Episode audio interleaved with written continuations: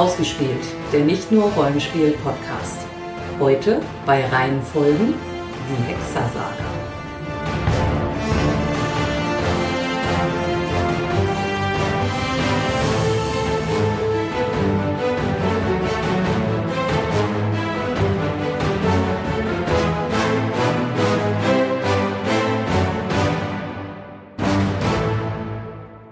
Titel der Reihe. Hexersaga. Autor. Andrei Sapkowski. Anzahl Romane. Eine Pentalogie plus ein Einzelroman plus zwei Kurzgeschichtensammlungen plus zwei einzelne Kurzgeschichten. Jetzt aber dann im Prinzip abgeschlossen. Erscheinungsjahr erster Roman. Der erste Roman dieser Pentalogie erschien 1994. 1990 erschien der erste Kurzgeschichtenband und 1985 tatsächlich die allererste Kurzgeschichte. Gibt es noch was? Drei Computerspiele, zwei Fernsehserien, ein Pen-and-Paper-Rollenspiel, ein Brettspiel, Originalsprache. Polnisch, Genre. Fantasy. Hauptperson. Gerald von Rivia, der Weiße Wolf, Gwynblade, Schlechter von Blaviken. Ah, Oder eigentlich vielleicht auch doch Cyrilla Fiona, Ellen Rhiannon, das Löwenjunge von Sintra, Siriael, die Schwalbe, Falka. Sidekick, der eigentlich viel cooler ist. Niemand ist cooler als Gerald von. Handlungsort. Eine Fantasy-Welt, Handlungszeit. das elfte Jahrhundert dieser Welt. Was ist richtig cool? Gerald. Was stört ein bisschen? Ich weiß gar nicht, ob es mich so stört, aber ich habe gelesen, dass sich Leute an dem vielen Gelaber und Gedenke über Politik und Philosophie stören. Hilfreiches Vorwissen. Slawische Mythen und Märchen generell Spoilergrad. gering bis vielleicht ein Mittel. Mein Name ist Sandra. Und ich bin Jens. Irgendwie habe ich beschlossen, diesen Fragebogen jetzt im Verhörton zu machen. Ja, ich, ja.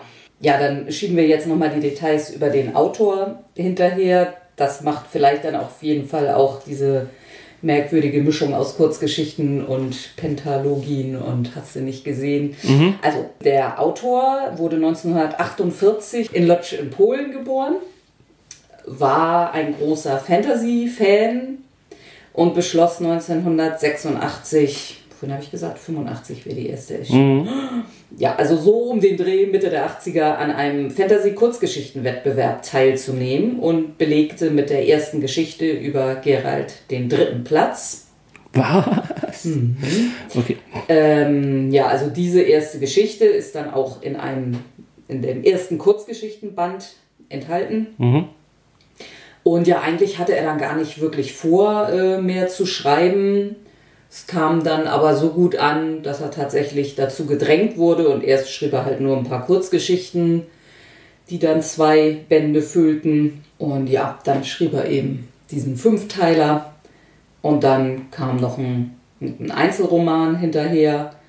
Und ja, dann erschien irgendwann noch ein, ein Kurzgeschichtenband von ihm, wo nicht nur Kurzgeschichten über Gerald drin waren, sondern auch völlig andere, aber auch zwei Geschichten, die so grob dazu geordnet werden können. Ja, worum geht es, falls es irgendwen geben sollte, der nicht sowieso inzwischen schon weiß, aber Äh, ich ich es soll Leute geben, die weder die Bücher noch die Serie noch das Computerspiel gespielt Ja, ja, das mag sein, aber es gibt auch Leute, die einen Teil der Bücher, die Computerspiele und die Fernsehserie gesehen haben und gespielt haben und trotzdem manchmal nicht so genau wissen, worum es eigentlich geht. Beziehungsweise die zeitlichen Zusammenhänge und was vor was und nach was und mit was. Ähm, und das nicht nur, weil, was die Fernsehserie angeht. Also ich, ich, ich habe da Nachhilfebedarf oder Erklärbedarf. Ja, die Handlung spielt in einer Fantasy-Welt auf einem Kontinent, auf dem vor einer ganzen Weile tatsächlich eigentlich noch keine Menschen lebten, sondern nur nichtmenschliche Völker, Elfen, Zwerge, Halblinge, Gnome. Und dann kamen da irgendwann Menschen hin und wie das in diesen Universen immer so ist, ähm, waren die Menschen mit dem, was ihnen großzügig an Land gegeben wurden, nicht äh, zufrieden und es kam zu Kämpfen und Nichtmenschen wurden unterdrückt und dezimiert und Und war es nicht Ja. auch so, dass gleichzeitig mit der Ankunft der Menschen auch diese Überlappung der Sphären Ich stattfand? meine, das war später. okay. Ich dachte irgendwie, dass beides gleichzeitig Nee. gewesen wäre. Siehst du, da habe Ja, ich schon wieder mhm. meine Fehler. Genau, und dann überlappten sich irgendwann Welten, Dimensionen, wie auch immer. Und dadurch kamen ganz viele Wesenheiten in die Welt, die da eigentlich nicht hingehören. Und ja, in dem Sinne zu Monstern wurden, dass die nun eben in einer Welt leben, in der sie eigentlich, ja, wie gesagt, nur so eigentlich nicht hingehören, vielleicht auch nicht friedlich überleben können, weil ihnen eben sozusagen ihre Lebensgrundlage genommen wurde durch den Umzug. Ja, das ist mir fast schon wie so eine, so eine ökologische Katastrophe, ne? So Ja, eingeschleppte genau. ähm, Mhm. Tierarten, ne? Im Prinzip, ja. Mhm. Auch so, dass es manchmal gar keine Tiere sind, sondern tatsächlich auch. Denkende Wesen, ja. Ja, und die ähm, sind nun, waren oder waren dann eben eine große Gefahr für die ganze Bevölkerung da. Und ein paar kluge Magier oder Zauberer schufen dann die sogenannten Hexer. Ja. Das sind mutierte Menschen, die dadurch sehr viel stärker, schneller, widerstandsfähiger sind, eine sehr eingeschränkte Form von Zaubern auch benutzen können und ähm, ja, meisterlich so in der in bestimmten Alchemie-Sachen geworden sind, die sich also mit Tränken dann auch dopen sozusagen. Ja, das ist echt so eine Art von Dopen, ne? Also das Ja, ist, ja. hat ja richtig Nebeneffekte und so, ne? Also erstmal ist diese Erschaffung der Hexer, also da werden, also im Original sind es tatsächlich immer nur Jungen bzw. Männer, die da irgendwie in Schulen gebracht Ja. werden und dann ja auf von außen sehr grausame Art und Weise trainiert werden, einmal tatsächlich körperlich, aber auch auf diese Mutationen vorbereitet. Bei beidem, selbst beim normalen Training, aber auch gerade bei dieser herbeigeführten Mutation sterben ganz, ganz viele Kinder, ohne eben jemals dann ein Hexer zu werden. Aber die, die es dann schaffen, ein erwachsener Hexer zu werden, sind Menschen deutlich überlegen körperlich. Mhm. Ja, wie das aber so ist, sind sie dafür dann irgendwie auch, äh, werden sie ausgegrenzt und es wird auf sie herabgesehen. Und das ist ganz besonders der Fall in der Handlungszeit der Romane, weil da tatsächlich, die Hexer haben ihre Arbeit sehr gut gemacht. Mhm. Ein Großteil der Monster sind weg und die Menschen fragen sich, wozu es diese Hexer eigentlich noch gibt. Und, und früher wurden sie wahrscheinlich respektiert, einfach weil man sie so gebraucht hat. Das ist dann irgendwann nicht mehr der Fall. Und ja, da Menschen ja immer irgendwas haben müssen, was sie hassen können, sind das dann die Hexer genauso wie die Elfen und die Zwerge. Und deshalb äh, sind dann auch die meisten Hexerschulen inzwischen in Schutt und Asche gelegt. Mhm. Und ja, es, es werden, ist dann auch tatsächlich so, dass eigentlich keine neuen Hexer mehr geschaffen werden können, weil eben das ganze Wissen und so verloren gegangen ist bei den Angriffen auf die Schulen. Also die paar Hexer, die es noch so gibt, werden dann vermutlich die letzten sein. Und Da kommt dann aber dazu, dass dann auch gerade wieder äh, Monster eigentlich zurückkehren. Also es werden gerade wieder mehr. Mhm. Leider hat man nur noch so ein paar Hexer über. Und dann gibt es in dieser Welt eben noch sehr, sehr mächtige Zauberer. Es gibt auch Priester, die Magie wirken können. Das ist grob eigentlich die gleiche Art und Weise Magie.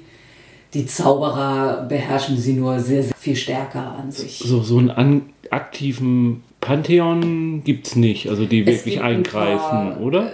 Nee, wirklich einweihen. Es gibt ein paar Götter, Ja. Glauben, Mhm. aber ob die Götter, also es ist nicht so, dass man das Gefühl hat, dass die Götter wirklich aktiv irgendwas tun. Nein, also ja, es nur gibt so als- dieser Götter ja, ja. und die haben dann teilweise nicht nur politische Macht, sondern Mhm. auch Zaubermacht, aber ob das, wie gesagt, der Verdacht liegt eigentlich nahe, das hat überhaupt nichts mit den Göttern zu tun. Mhm, mhm, mhm. Und, Und, ja, und ähm, wenn das im 11. Jahrhundert dieser Welt spielt, Mhm. aber so von vom Technologiegrad ähm, und, und von der Art und Weise, wie die Menschen so im Alltag leben, passt das eigentlich auch ganz gut so zu unserer Zeit. Bis auf Ausnahmen, oder? Ja, wobei, also diese Magie ähm, halt auch sehr, sehr wissenschaftlich Ja, betrieben wird und da auch tatsächlich echte Wissenschaft, also die reden auch wegen dieser mutierten Hexer sehr freimütig von Dingen wie Gen Ja, ja. und sowas. Also da ist der Wissenschaftslevel sehr, sehr viel höher. Das muss ich sagen, das war auch so das Erste, was mich am Anfang immer abgeschreckt hat, ein bisschen von Mhm. dem Roman, wenn da plötzlich so mit, ja, über Gene gesprochen wurde oder so. Vielleicht auch, naja, vielleicht muss man es auch eher so in die Zeit der Renaissance so ein bisschen einbauen, Anfang der Renaissance, ja. Mhm. Also Wobei natürlich Technik in dem Sinne äh, in der Welt gar nicht so wirklich gebraucht wird, weil das einfach durch Magie ja, erledigt das ist ja, sage ich mal, schon immer so ein bisschen eine Erklärung für die Stagnation von Fantasy-Welten gewesen und so, dass halt gar nicht der, der Antrieb da war ähm, zum, zum großen Fortschritt, weil halt Magie äh, die Wissenschaft und Technologie ersetzt hat. Hier ist es halt eine Mischung aus beidem. Wobei hm, viele, also mit den Sphären und Parallelwelten, äh, ja, Ja, ja. ge- gehen wir ja vielleicht nochmal drauf ein. Äh, da weiß ich jetzt nicht, wie viel das spoilert. Ähm, ja, also genau. Ja, und ähm, in den ersten Kurzgeschichtenbänden geht es dann hauptsächlich um Gerald von Rivia oder Riva, einen Hexer, wenig überraschend, ja, der halt ähm, durch die Lande reist, das bisschen Arbeit übernimmt, was er noch irgendwo finden kann. Ist eben nicht mehr so viel wie früher. Und ja, also viel geht es halt darum, wie er so über die Welt denkt und philosophiert und, und es kommt immer wieder darauf hinaus, äh, das größte Monster ist der Mensch. In den Kurzgeschichten sind tatsächlich auch viele klassische Märchen ein bisschen drin untergebracht.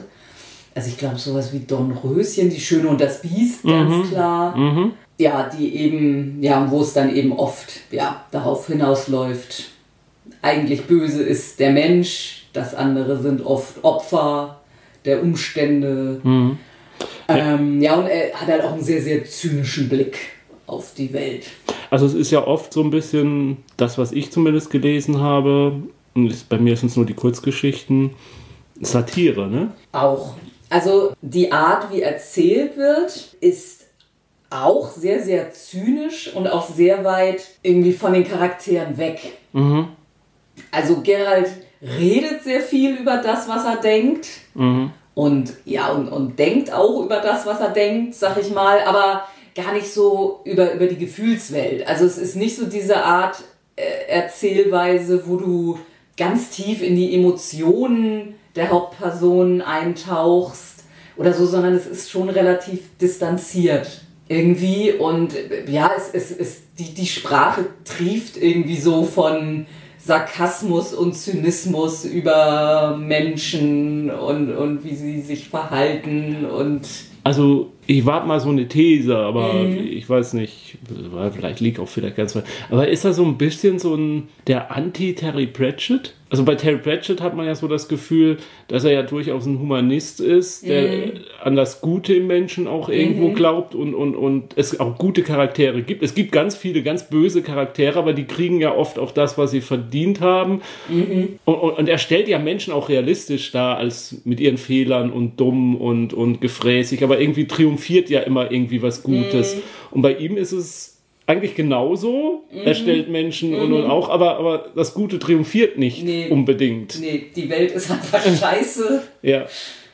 So, und man kann vielleicht mal Kleinigkeiten da drin für einen Moment ein bisschen besser machen, aber im Großen und Ganzen. Ja, also es ist halt nicht diese, ich, ich würde es auch nicht als Dark Fantasy bezeichnen. Also es ist ja nicht so, dass überall alles brennt und in Schutt und Asche ist. Also die Schönheit des Lebens ist ja noch da und, und, und, und, und Ja, ist ja. obwohl das im Laufe der Bücher. Okay, ja. etwas, aber Aber ich, ja, aber ich finde, in Details ist ja das trotzdem noch eine schöne Welt, in der schlimme Dinge passieren.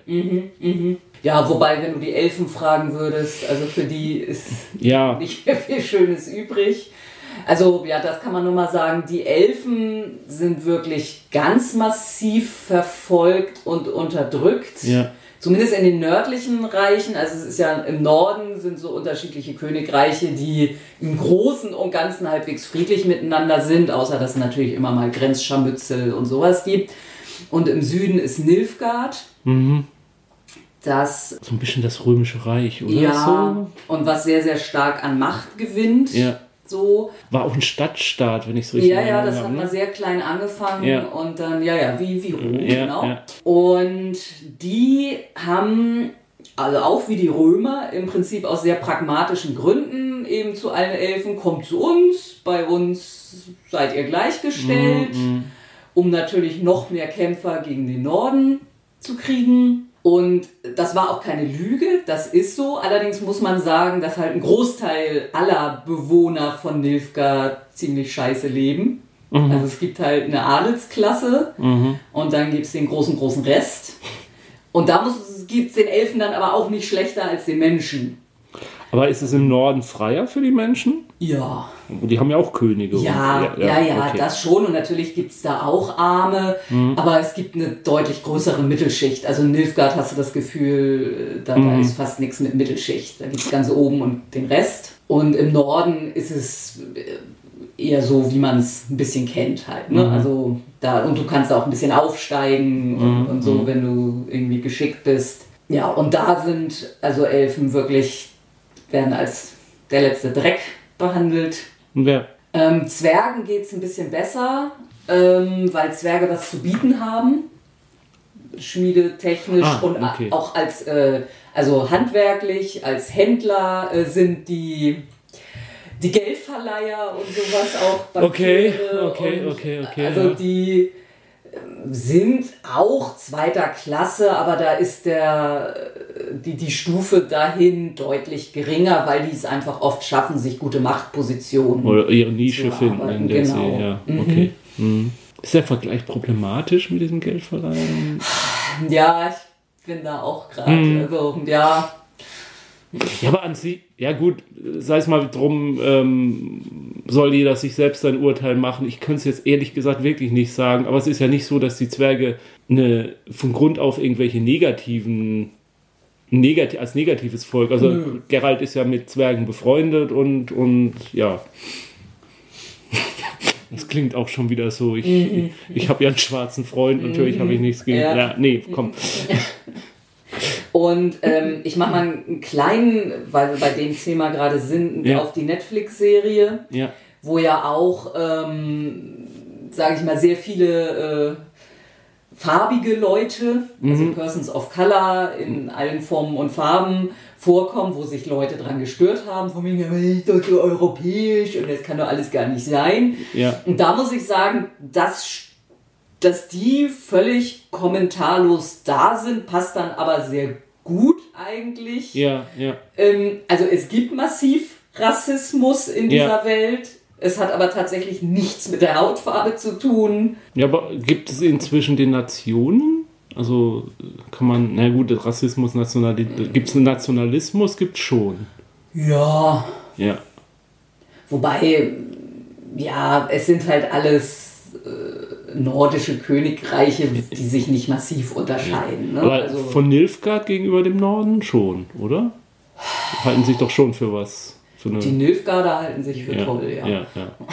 Nee, aber ich glaube einfach, wenn man es liest und wenn man halt diese Anspielung auf Märchen und auch auf äh, slawische Mythen und so drin hat, und die sind ja extrem stark, dann hat man wahrscheinlich im Kopf halt Polen und, und äh, zu dieser Zeit. Und, und dann, äh, ja, tun sich da manche Leute mit schwer, das zu akzeptieren, wobei es ja auch historisch, auch im Ja. historischen Polen Ja. zu der Zeit Person of, äh, of Color gab. Und ja, und wie viel oder wie wenig, es kann man wahrscheinlich drüber streiten. Ich finde den Streit total sinnlos, weil es ist ja nun mal eine Fantasy-Welt und da kann es ja komplett anders sein. Mhm. ja, ja. Und der Autor, ich gehe jetzt mal von aus, der Autor hat nicht irgendwo mal geschrieben, äh, wie Geralt in die Masse reinguckt und denkt, mein Gott, zum Glück sind hier nur Weiße oder so. Nee, Ja, also also, von daher Es, es wird einfach, ich, Hautfarbe wird halt in dem Sinne Ist kein nicht Thema. erwähnt, weil es kein Thema ist. Ja. Und klar, wahrscheinlich hatte auch er beim Schreiben weiße Menschen ja, aber, Kopf. aber es macht, aber trotzdem ist die Interpretation so wie die Fernsehserie. Ja. Sie macht äh, nichts, was Nee, läuft- eindeutig genau. irgendeiner Aussage widerspricht Genau. oder irgendwie der, das Setting kaputt macht. Also das ja, ist vollkommen nee, nee, abwegig. Ist, ist völlig Quatsch. ja. Ja, und ja, also in diesen Kurzgeschichten erlebt er halt einfach hier mal ein Abenteuer und da mal ein Abenteuer. Ähm, und es passiert aber auch schon das, was dann die große Rolle in, in dem Fünfteiler spielen wird. Und zwar gibt es in dieser Welt, was gerade Hexer traditionell sehr gemacht haben, ähm, dieses Gesetz der Überraschung. Mhm. Wenn jemand dir was schuldet, kannst du von ihm einfordern, ähm, ja, du gibst mir jetzt nichts, aber gib mir, also da gibt es ein paar unterschiedliche Wortlaute. Also Gerald äh, fordert von einer Königin, oder nee, gar nicht wahr, von einem, egal, von jemandem, gib mir das, ähm, das du schon hast, ohne es zu wissen. Mhm. Sowas in der Art haben Hexer traditionell sehr viel früher gemacht, weil das nämlich oft darauf hinauslief, äh, dass sie so Kinder bekamen, mhm. die sie eben für ihre Schulen braucht. Ja, was Gerald jetzt genau dazu bewegt, das zu tun, weil ja eben, wie gesagt, Hexer, kind, Kinder für die Hexer nicht mehr gebraucht werden, sie können mit denen eh nichts anfangen. Also in der Fernsehserie ist es, also die ist bei mir jetzt tatsächlich auch frischer als die Romane. Mhm. Ähm, ja, weiß man nicht. Vielleicht ist es auch einfach so ein Schicksalsding, dass er das Bedürfnis hat, in dem Moment das einfach zu sagen, ja. ohne so.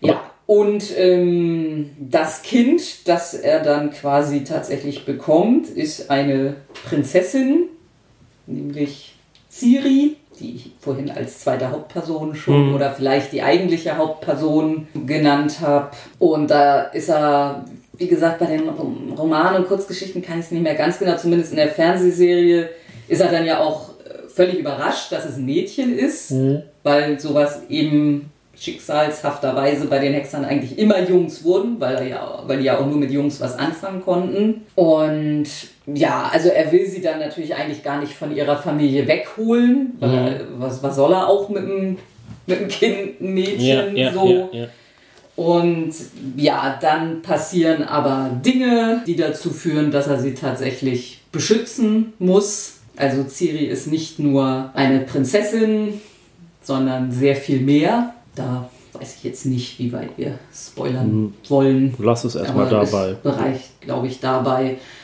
Und ja, die fünf Romane, die, also die, die Romanreihe, die Fünferreihe, geht dann eben tatsächlich um, um Siris Schicksal. Mhm. Also da ganz kurz abschweifen darf, mit diesem ähm, Gesetz der Überraschung mhm, oder wie das mhm. heißt und auch äh, es, es, tauchen auch noch so andere Sachen. Ich finde, das ist was, was die Witcher-Welt oder Witcher-Fantasy-Geschichte ähm, abhebt von anderen, dass Folklore und Volksglaube so eine große Rolle spielt. Ja. Das gibt es in anderen Fantasy-Welten auch so, aber hier steht es so sehr im Zentrum auch. Mhm. Hat es auch so eine große Macht? Ist es auch ein, ein Antrieb für die Handlung? Was halt in anderen Dingern mal, ja, ich sage es mal, in der typischen Standard-Fantasy-Welt, da gibt es halt Folklore, da erzählen sich irgendwie die einfachen Leute irgendwas, aber die haben es halt nicht wirklich richtig begriffen und dahinter steckt eigentlich was viel Größeres. Und hier ist es oft so, nee, das genau das, was sich die einfachen Leute so erzählen, ist genau das, was mhm, auch tatsächlich mhm. funktioniert und, und hat so eine Bedeutung. Und ähm, von daher, auch da, was Magie angeht, hat es so einen, einen bodenständigeren, so einen egalitäreren ähm, Zugang, wenn man jetzt mal die, natürlich können die Zauberer viel mehr, wenn man jetzt auf die mhm. kommen, aber mhm. das finde ich sowas, was, ja, Folklore hat eine Macht und, mhm. und ist, ist, mhm. ist eine Macht in dieser Welt. Ja, ich meine, wir haben jetzt einige Personen noch nicht erwähnt, die an sich eine sehr große Rolle spielen. Ähm, was ich, vielleicht kannst du dabei dann auf die Personen nochmal, was ich immer, weil mein Haupt Augenmerk auf den Witcher oder meine Haupteinflussquelle war ja bisher die Computerspiele tatsächlich. Es ist schon so, dass es sowohl Zauberer als auch Zauberinnen gibt, ja. oder? Also mhm. da gibt es keine Geschlechtertrennung. Nee, es gibt tatsächlich äh, zwei getrennte Schulen, eine für Jungen und eine für Mädchen. Ah, okay. Aber von, von der Art, dass beide Geschlechter und alles dazwischen Zauber tragen kann. Mhm, äh, mhm. ja, weil das war immer am Anfang der Computerspiele so mein Eindruck, dass es nur Magierinnen gibt. Ja, ja. Das nee. hat ganz lange gedauert, glaube ich, bis Ende des zweiten Teils, dass irgendwie, dass ich irgendwie mal realisiert habe, mhm. es gibt ja auch Zauberer. Ja, ja. Ja. Ja, es liegt daran, dass die Zauberinnen es halt immer sind, die Geralt um, umflattern. Ja, genau. Wer kann ihm schon widerstehen? Ach, mhm. Geralt. Ähm, ja, Jennifer und ja, eigentlich nur Jennifer aus den Büchern. Ja, richtig, also ne? Triss gibt es äh, Ja. in den Büchern, spielt aber in seinem Leben, also sie spielt eine Rolle, aber ist eigentlich nur eine gute Freundin, sowohl von Jennifer als auch von Geralt Ja. und auch von Ciri. Äh, also in den Computerspielen wird sie zum Love Interest. Ja. Genau, mhm. spielt sie auch in den ersten beiden Teilen eine ziemlich große Rolle. In den geschriebenen Werken ist es Jennifer, seine große Liebe, mit der es aber auch immer sehr, sehr schwierig ist, weil die beiden auch ständig aneinander knallen in ihren Vorstellungen und Aber- Freiheitsdrang und Ja, aber auch da ist ja so eine Volkssage, Folklore-Geschichte, sage ich, im, im, im Mittelpunkt, die diese ganze Beziehung belastet und die ja im Computerspiel dann in einer sehr extrem schönen Szene endet. Die kann ich, auch in einer extrem traurigen oder trau Szene ja, enden. ja, ja. traurig schön oder schön schön, aber irgendwie und, und, und das, das fand ich zum Beispiel was Faszinierendes, dass dieses Computerspiel Witcher 3 sich tatsächlich die Zeit nimmt, was, was in einer Kurzgeschichte entstanden ist von in den 80er oder 90er Jahren, dann nochmal sozusagen aufzudröseln und dem ein Ende zu geben. Das fand ich schon beeindruckend, dass sie sich dafür die Zeit genommen haben und auch, ähm, ja. Ja, also das haben wir in dem Sinne noch gar nicht gesagt. Also die drei Computerspiele spielen nach den Romanen, setzen ja also tatsächlich die Handlung fort. Es ist alles passiert, was in den Romanen passiert ist und es wird in den Spielen weitergesponnen und beendet auch ganz viele Handlungsstränge dann tatsächlich im dritten Teil. Mhm. Ähm, ohne dass das in dem Sinne von, vom Autoren irgendwie ähm, ähm, autorisiert. Also, nee, sie haben natürlich schon die Rechte irgendwie gehabt, aber der hatte da überhaupt keinen Einfluss und es war ihm gerüchteweise auch, hatte er überhaupt kein Interesse dran, war ihm egal, wollte da nichts mit zu tun haben. Ich habe gehört, dass er neulich in einem Interview gesagt hat, als er gefragt wurde, ob er denn auch äh, an der Fernsehserie mal ein Drehbuch Mhm, schreiben würde oder so, nach nur, nö, da bin ich viel zu faul für und ich, Mhm. ich, ich, ich schlafe lieber tagsüber und, und aus und, und, Ja, und mach ja. nur das. Das fand ich sehr sympathisch, so diese Aussage. Äh, wobei es ja auch äh, rechtliche Streitigkeiten zwischen dem Autor und der Computerspielfirma gab. Die haben Okay. sich ja tatsächlich rechtlich ein bisschen gekloppt Ah, wegen der, naja, ob er mehr Geld von denen kriegen sollte.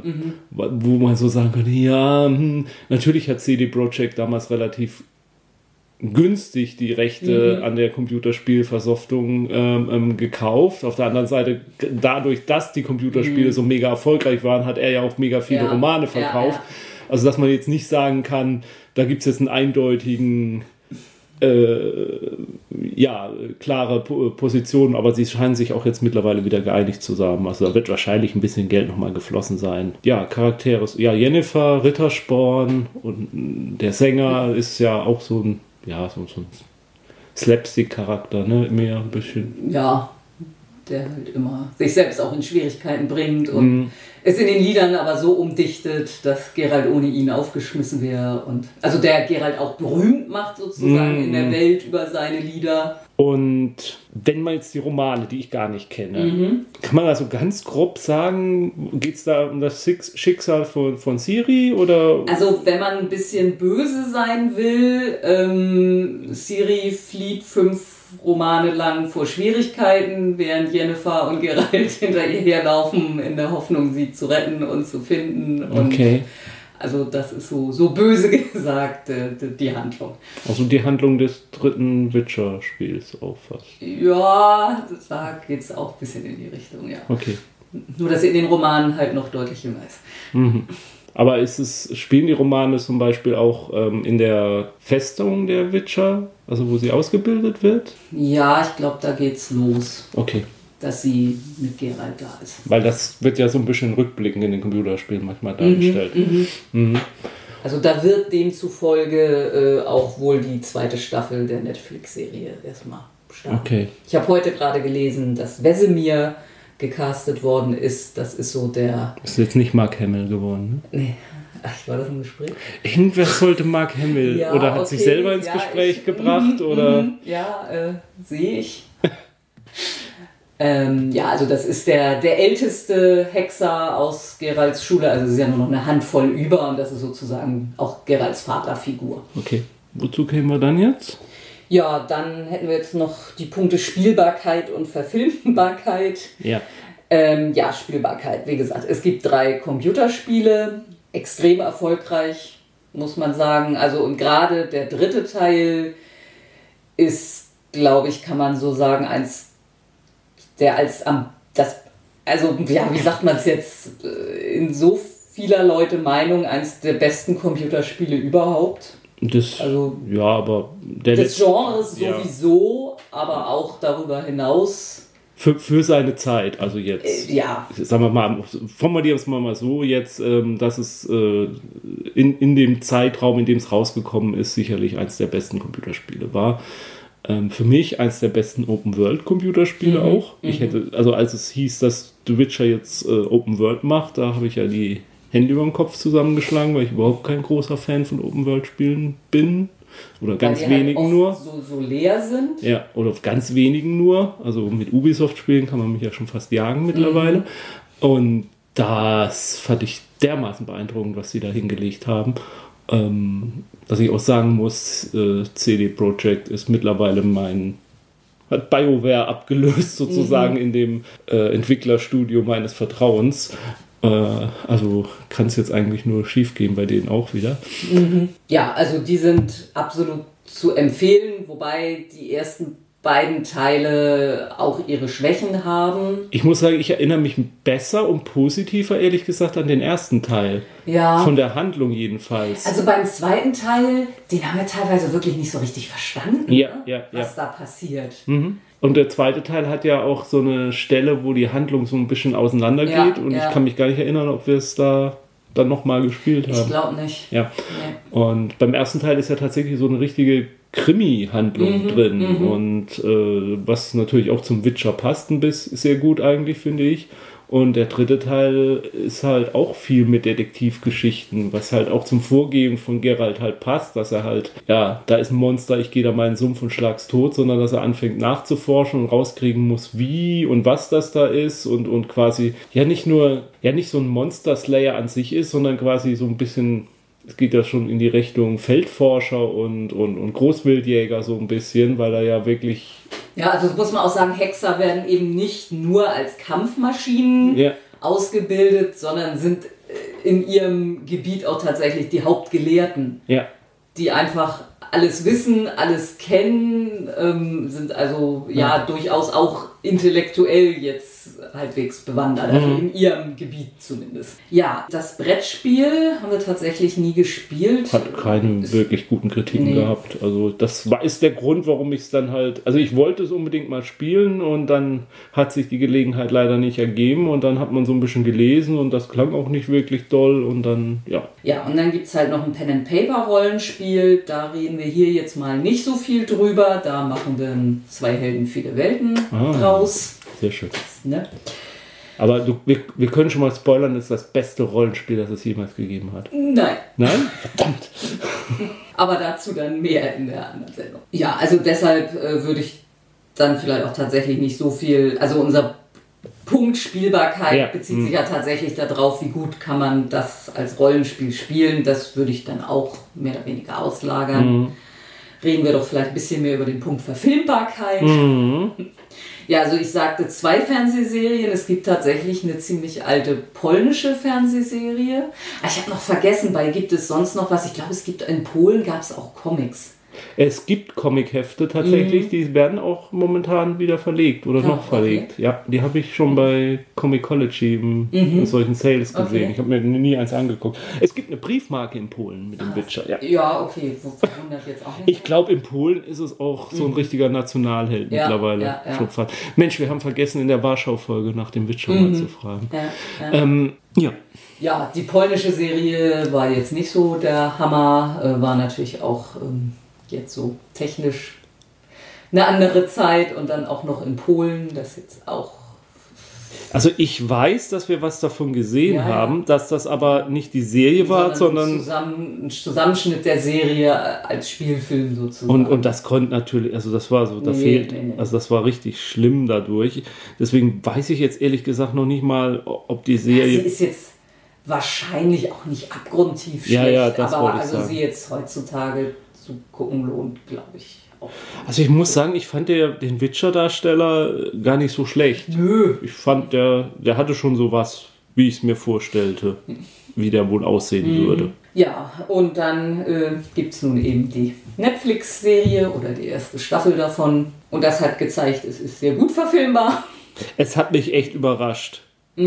Ich, äh, achso, was die Comics angeht, also bei Dark Horse erscheinen seit 2004 jetzt, 14 Okay. jetzt auch nochmal Romane. Also es gab in Polen äh, eine sechsbändige Reihe und, und die wurden jetzt auch wieder veröffentlicht dann nochmal und auch übersetzt auf Deutsch und Englisch und jetzt gibt es bei Dark Horse Comics, gibt es seit 2014 eine weitere Comic-Umsetzung und die ent- orientiert sich aber halt an den, eher an den Computerspielen. Genau. Ja, die, äh, die Serie hat mich äh, echt überrascht. Man hielt, ich hatte das Gefühl, man hat nur Schlechtes im Vorfeld gehört über die Serie und, und sicherlich sieht sie an manchen Stellen jetzt noch nicht richtig glatt geleckt aus, wie man das vielleicht erwartet. Manches CGI ist vielleicht nicht ganz so gelungen. Aber alles, was, alles, wo ich denke, da könnte man nichts, könnte man jetzt später nichts mehr dran machen in der zweiten Staffel, das kann man nicht mehr verbessern. Alles, das ist gut und sehr gut. Ich Das, genau, das Entscheidende haben sie geschafft. Bei einigen Details ist es verbesserungsfähig, äh, was dann aber eben auch problemlos verbessert werden kann, Mhm. wenn es weitergeht. Dem steht nichts im Wege und ich denke, das wird auch passieren. Ja, also viele Leute hatten Probleme damit, ähm, dass die Serie ziemlich in der Zeit springt, ohne darauf hinzuweisen, dass sie das tut. Also es gibt ein paar Hinweise, da muss man sich dann, also irgendwann ist der Hinweis relativ eindeutig, aber ich glaube, selbst der wurde von Leuten übersehen. Äh, aber wenn man ganz genau hinguckt und gerade wenn man vielleicht auch Vorwissen hat, kann man es relativ schnell merken. Ja, aber also ja, es, es ist in dem Punkt vielleicht ein Ticken unbeholfen, würde ich mal sagen. Da könnte man besser mit umgehen. Und wenn man gerade jetzt nicht unbedingt ein Fantasy-Genre-Fan ist, sondern halt nur bisher Game of Thrones der Einstieg war und das geil fand, dann ist das natürlich schon ein schwierigerer Einstieg. Wobei bei Game of Thrones haben am Anfang auch alle rumgeschimpft, dass man die Charaktere nicht auseinanderhalten könnte. Und, und heute kannst du zehn Leute auf der Straße ansprechen, äh, auf welcher Seite Haus Tully stand im Krieg und, und, und fünf werden es dir beantworten können. Ich übertreibe jetzt. Ja, also für mich ist die Serie wirklich die, die Überraschung des Jahres gewesen, 2019. Ja, noch zu dem, wa- warum sie das so erzählt haben. Sie wollten halt gerne tatsächlich viele der Kurzgeschichten unterbringen in der Serie, bevor sie mit dem Fünftbänder anfangen. Und haben sich dann aber durchaus richtig gedacht, äh, dass die Serie vermutlich nicht funktionieren wird, wenn sie einfach nur Einzelfolgen machen, ohne irgendwie eine größere Handlung und deshalb haben sie eben die Handlung ganz kurz vor den Romanen quasi schon mit eingebracht und sind dann eben hin und her gesprungen Ja. in der Zeit, anstatt es. Und das ist prinzipiell, glaube ich, auch die richtige Entscheidung. Jetzt dann irgendwie, weiß ich nicht, wie, wie viele Folgen waren es denn überhaupt, aber die ersten Folgen irgendwie Einzelhandlungen zu machen, um dann am Ende den, den großen Zweiteiler oder so, hätte, glaube ich, aber sie hätten es vielleicht ein bisschen deutlicher machen können. Ja, also ja. mit Einblendungen, wann was stattfindet oder so, wie man es in vielen Mhm, Serien kennt. Aber ja, gut. Es, mich hat es nicht gestört, allerdings habe ich halt auch Ja. Vorwissen. man kann damit leben, finde ich. Wenn man, ja. Ja. Ähm, was ich finde, was sie sehr gut gemacht haben, also für mich jetzt, von dem, was ich bisher gelesen habe, die, die beste Umsetzung davon, würde ich sogar sagen, ist Jennifer. Ich fand die in den Computerspielen, habe ich mich immer gefragt, was will er eigentlich von der? Triss ist doch viel Umgänglicher und netter und, zu ihm und, und die passen doch auch irgendwie viel besser zusammen und diese Jennifer, die steht irgendwie immer nur im Weg rum und, und ich weiß gar nicht, was er an der hat und wieso er die toll findet so. Ich kann mich nicht mehr so genau erinnern in den ersten Auftritten in der Kurzgeschichte, die sie hat, wie ich sie da fand danach, also wie ich sie da so interpretiert habe, da kann ich mich jetzt nicht mehr so dran erinnern, aber aus den Computerspielen hatte ich eher so eine also wenn ich dann die Entscheidung treffen musste, die man da treffen muss, da war die für mich, es war nie eine Entscheidung für mich, wenn ich es gespielt habe. Und jetzt so, wenn man so ihre Geschichte sieht, wie sie da ausgebildet wird und was da so passiert, wie sie zur, zur Magierin, Zauberer, Zaubererin wird, äh, äh, verstehe ich den Charakter.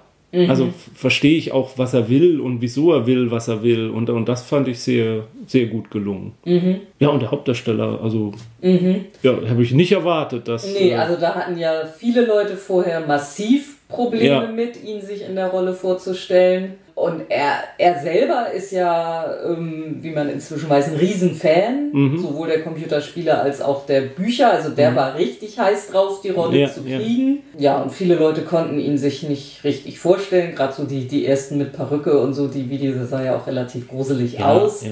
Ähm, ja, also ich muss auch sagen, vom ersten Moment an habe ich da nicht Superman gesehen oder so, sondern es war Geralt. Also Mhm. ich finde auch, ähm, und also das habe ich noch gelesen. Äh, in der Serie ist er ja relativ wortkarg Mhm. und bringt sehr, sehr viel rüber, einfach nur mit hm und Blicken. Mhm. Ähm, das unterscheidet ihn tatsächlich von den. Also im Roman ist er manchmal eine relative Plappertasche. Mhm, Da redet er sehr viel. Ähm, und das war aber wohl eine bewusste Entscheidung, nachdem sie gesehen haben, wie viel der Schauspieler mit Hms und Gesichtsausdrücken rüberbringen kann. Du weißt ja auch nicht, was innerlich in ihm vorgeht, wie, viel, wie viele Gedanken er sich in dem Moment alles macht. Und Mhm. Ja, die sind mit Sicherheit alle da. ja, ja. Ja, aber eben, das bringt er ja so rüber. Ja, ja also ich freue mich auf die zweite Staffel und äh, Aber die wird ja wohl ein bisschen dauern. ja, aber da erwarte ich mir, da erwarte ich mir wirklich viel. Also, Mhm. dass da nochmal eine Schippe vielleicht drauf, dass man Dinge gemerkt hat, die nicht funktionieren oder nicht gut funktionieren, nochmal ein bisschen verbessert. An den Und, Rüstungen und so. ja, Details halt, die Mhm. man so gar nicht so unbedingt ähm, bewusst wahrnimmt, die aber halt schon den Geheim Gesamteindruck prägen. Ja. Auf jeden Fall kann ich da, kann ich auch schon bei der ersten Staffel kein Xena erkennen. Nee, das ist ja so eine Sache, Ja. die irgendwie. Kann ich überhaupt nicht Ja, nachvollziehen. ich glaube, den Look meinten sie in erster Linie. Ja. Ne? Obwohl, ja. Naja, gut.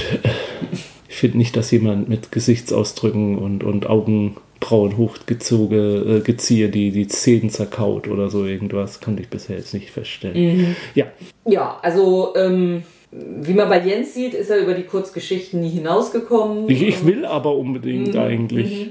Also, ja, vielleicht mal eine Frage dann an dich nochmal. Du hast ja relativ viele Fantasy-Reihen und so gelesen. So.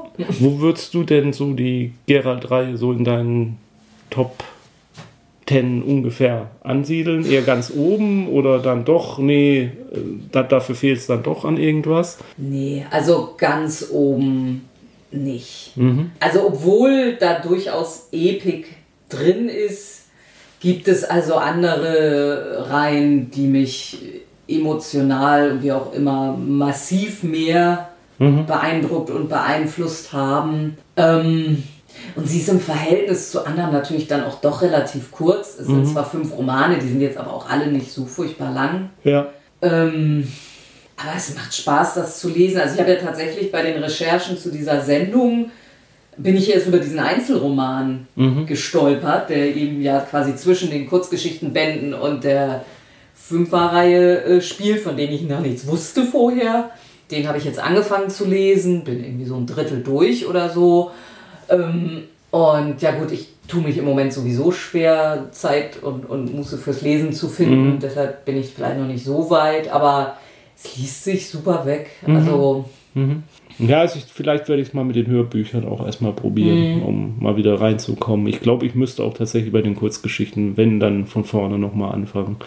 Ja, obwohl die jetzt glaube ich nicht wirklich. Ja, würde ich dann wollen, glaube ich, irgendwie. Also an einige kann ich mich erinnern, an andere eher dunkel nur. Und ich bin mir auch gar nicht sicher, ob ich den zweiten Kurzgeschichtenband überhaupt gelesen habe, ob ich nicht sogar beim ersten hängen geblieben bin. Äh, aus welchen Gründen auch immer, weil gefallen hat es mir damals. Definitiv. Ja, ich weiß jetzt gar nicht, ähm, was ich jetzt halt. Ich finde es halt als Phänomen immer noch wirklich interessant, die, die Witcher-Reihe oder die Hexer-Reihe, weil es ja eben, wie gesagt, eine polnische Reihe ist und, und auch sehr osteuropäisch geprägt ist, also auch seinen Wurzeln, meine, seine Wurzeln erkennen kann oder worauf es ausbaut und so. Und trotzdem ist es ja ein weltweiter Erfolg geworden. Und auch äh, über den großen Teich rübergeschwappt. Ähm, in, in, in Osteuropa hat es wohl tatsächlich noch einen ganz anderen Kultstatus, als es bei uns hat, aber hier ja auch schon. Klar, durch die Computerspiele, dass die so mega erfolgreich wurden. Mhm. Wobei es ja auch, ich meine, der erste Teil kam in einer Version raus, die fast nicht spielbar, glaube ich, war. Da Mhm. musste ja auch erst eine Extended Edition. Also es hätte ja an ganz vielen Punkten eigentlich eine ein- Genre-Geheimtipp bleiben können, obskurer. Und es hat ja wirklich geschafft, ein, ein kulturelles Phänomen zu werden, was halt so viele Leser gefunden hat in verschiedensten Ländern. Es ist ja auf Französisch, Spanisch, Englisch übersetzt worden und auch in die, und dadurch die Netflix-Serie kriegst du jetzt nochmal wieder einen Schub. Das finde ich schon faszinierend, wie es dazu gekommen ist. Weil eigentlich ist ja der englischsprachige Raum zum Beispiel ist ja sowas von überflutet und übersättigt mit Fantasy-Literatur, dass da überhaupt noch eine Nische für was. Ja, Ist- es ist selten, dass da Ja. anderssprachige Werke so Ja. Also es wäre so, als wäre jetzt Markus äh, Heinz äh, die Zwerge so m- mega. Das, das schrammt ja vielleicht auch schon ein bisschen da dran, aber ähm, ich glaube, das ist jetzt zum Beispiel in den USA überhaupt nicht bekannt, würde ich Ja, ja. vermute ich jetzt mal. Ich will jetzt nicht zu weit raushängen, vielleicht gibt es doch irgendwelche englischen Übersetzungen da schon. Aber es gibt noch keine Netflix-Serie. So. ja. Mag, soll es ja gerne geben, aber ja. Ja, also das ist äh, für mich mit eins der faszinierendsten an der ganzen Geschichte, wie, wie dieser Erfolg überhaupt zustande gekommen ist. Ja, ja. Hm. Ja, vor allem für jemanden, der einfach mal nur so eine Kurzgeschichte geschrieben hat. Hm. Ja. Hat er denn außer dem Witcher irgendwas groß geschrieben? Ähm, ich glaube, er hat- also wie gesagt, ein paar Kurzgeschichten gibt es noch zu anderen Themen. Ich meine, es gibt auch noch ein paar Romane, die aber, glaube ich, so vom Erfolg einfach nicht zu vergleichen sind. Ich glaube, hat er noch, noch ein paar Einzelromane oder nochmal sogar eine andere kleine Reihe. Kopf habe ich jetzt, dass er auch mal so ein bisschen in die historische Romanrichtung. Also er hat noch eine Trilogie, die heißt die Hussit-Trilogie. Ähm, da geht es mehr, also ein, das ist ein, die Hauptperson ist ein Arzt und Magier, der als äh, Spion arbeitet und ähm, ja, und ist aber glaube ich noch gar nicht übersetzt aus dem Polnischen. Also es gibt wohl eine englische Übersetzung, die angefangen wurde. Ja. Bin mir jetzt nicht sicher. Achso, ja, es ist, es, spielt wohl ähm, in Polen und, und Bohemien und äh, ähm, zu, zur Zeit der ähm, Hussitenkriege. Das war so 14, nee, 15. Jahrhundert. Und ist aber halt äh, ein bisschen mit, ähm, mit Magie halt zusammen angehäuft. Ja, das hatte ich jetzt so ganz schnell noch nebenbei mal gelesen. Ja, ja, ist ja ungefähr das, was ich gesagt habe. Mhm, eigentlich stimmt's. Ja. Also kannst du es auch ausschneiden Mhm, nee. und dabei lassen, was du gesagt hast. Gut. Jo, Jo. noch was? Letzte Worte für Gerald? Ja. Ja, dann äh, werft uns gern eine Münze zu. Nein. Ähm, schreibt uns gerne die Kommentare, wenn ihr noch was zum Witcher zu sagen habt äh, oder noch Fragen habt oder ganz anderer Meinung seid. Ähm, vielleicht haben wir ja auch was komplett vergessen, was noch rauszustellen ist. Und ansonsten lest schön weiter, spielt schön weiter. Sowohl am Computerspiel, also Pen und Paper, aber dazu ja mehr demnächst, mit dem Hexer. Nicht zu verwechseln mit den Hexerromanen von Wolfgang Holbein, ne? Ja. Machen wir dazu auch mal. Ich habe ein paar gelesen. Oh, Das war äh, Groschenheftroman.